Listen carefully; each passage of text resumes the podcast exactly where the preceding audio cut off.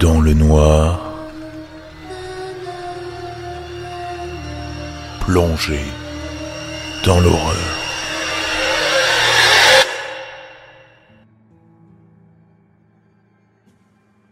Edgar est un vieux prénom, moche, gris, tout ce que vous voulez. En tout cas, plus personne n'osera porter ce prénom. Encore moins à Lontrade, petit village du Limousin. Pourquoi Lontrade précisément Je vais vous l'expliquer.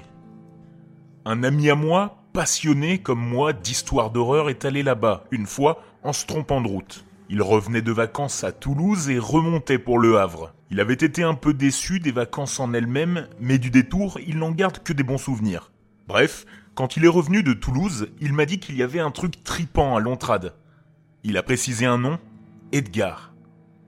J'ai demandé des infos, il m'a dit que pour en savoir plus, je n'avais qu'à y aller moi-même. Si lui il dit que c'est tripant, alors ça devait certainement l'être. Quelques semaines ont passé après le retour de mon pote, et j'ai enfin trouvé un week-end libre pour aller à Lontrade.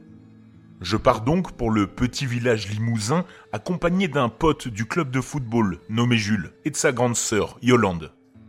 La route était un peu longue et le village était vraiment dans un trou perdu.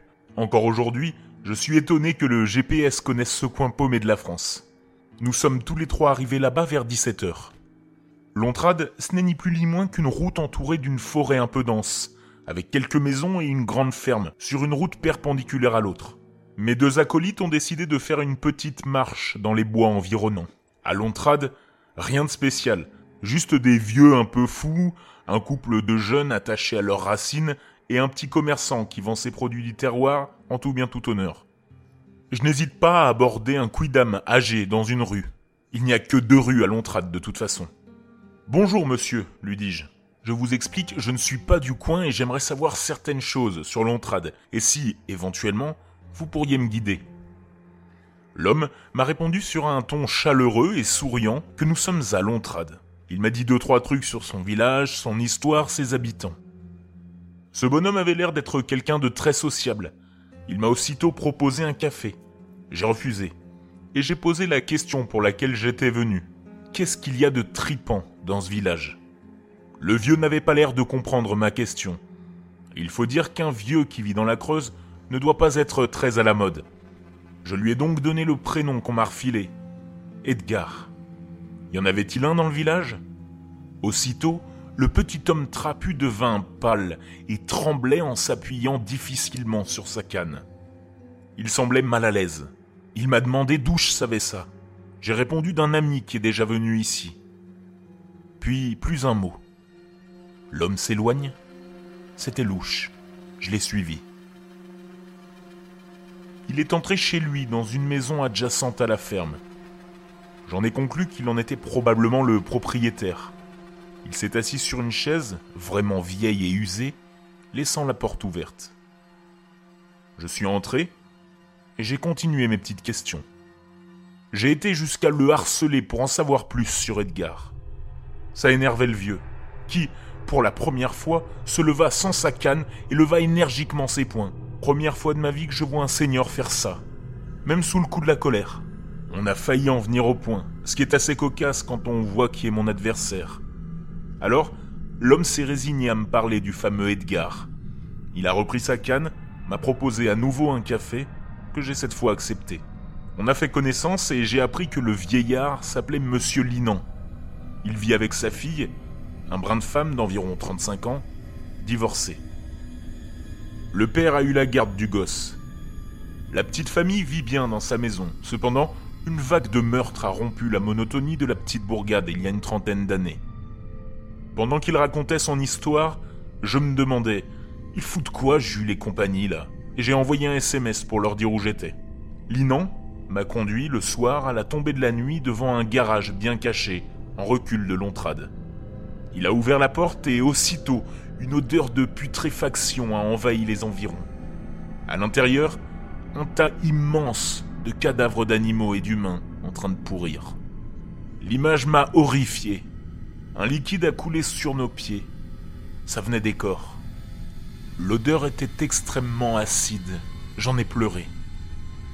Linan m'a expliqué qu'il a découvert cet entrepôt de cadavres pourrissants pendant une partie de chasse avec son labrador. Il est le seul, avec Edgar, à connaître l'emplacement du bâtiment. J'ai jeté un œil dans le tas de corps. Les viandes étaient entassées là, les chairs se détachaient lentement, rongées par des rats. Certains animaux morts n'étaient plus visibles, sous le sang et les moustiques qui s'agglutinaient autour des organes en décomposition.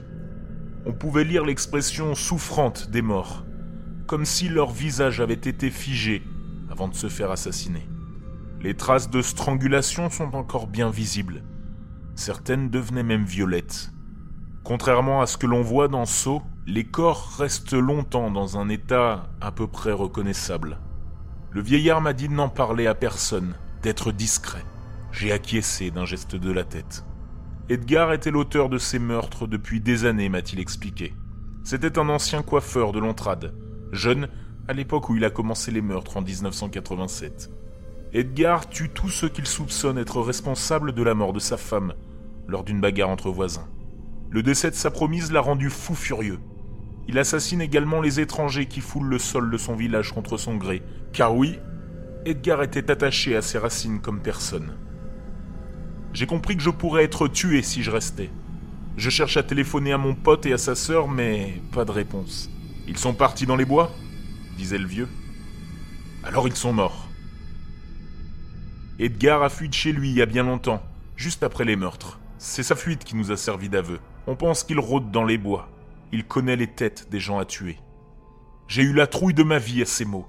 Je suis parti dans la forêt sur un coup de tête, la peur au ventre, mais l'adrénaline en tête.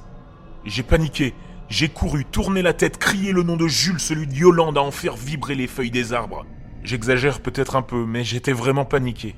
J'ai percuté quelque chose de mou au sol. J'ai cru voir le cadavre de quelqu'un, mais non, c'était une branche. Je devenais fou. Puis, deux voix se sont élevées au milieu de mes cris. Et j'ai reconnu les voix de Yolande et de Jules. Ils allaient bien, mais ils avaient trouvé un truc bizarre. Linan était d'accord pour nous héberger, en attendant le lever du soleil le jour suivant. Le lendemain, moi, Jules, Yolande et Linan arrivons à l'endroit qu'il voulait me montrer.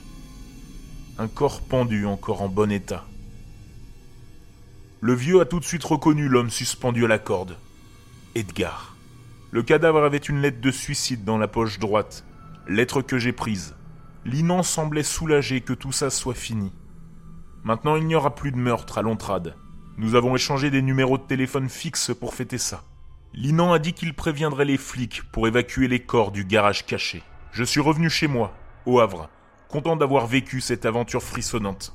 J'ai raconté l'aventure au pote qui m'a parlé de l'Ontrade la première fois. Il était fier de moi.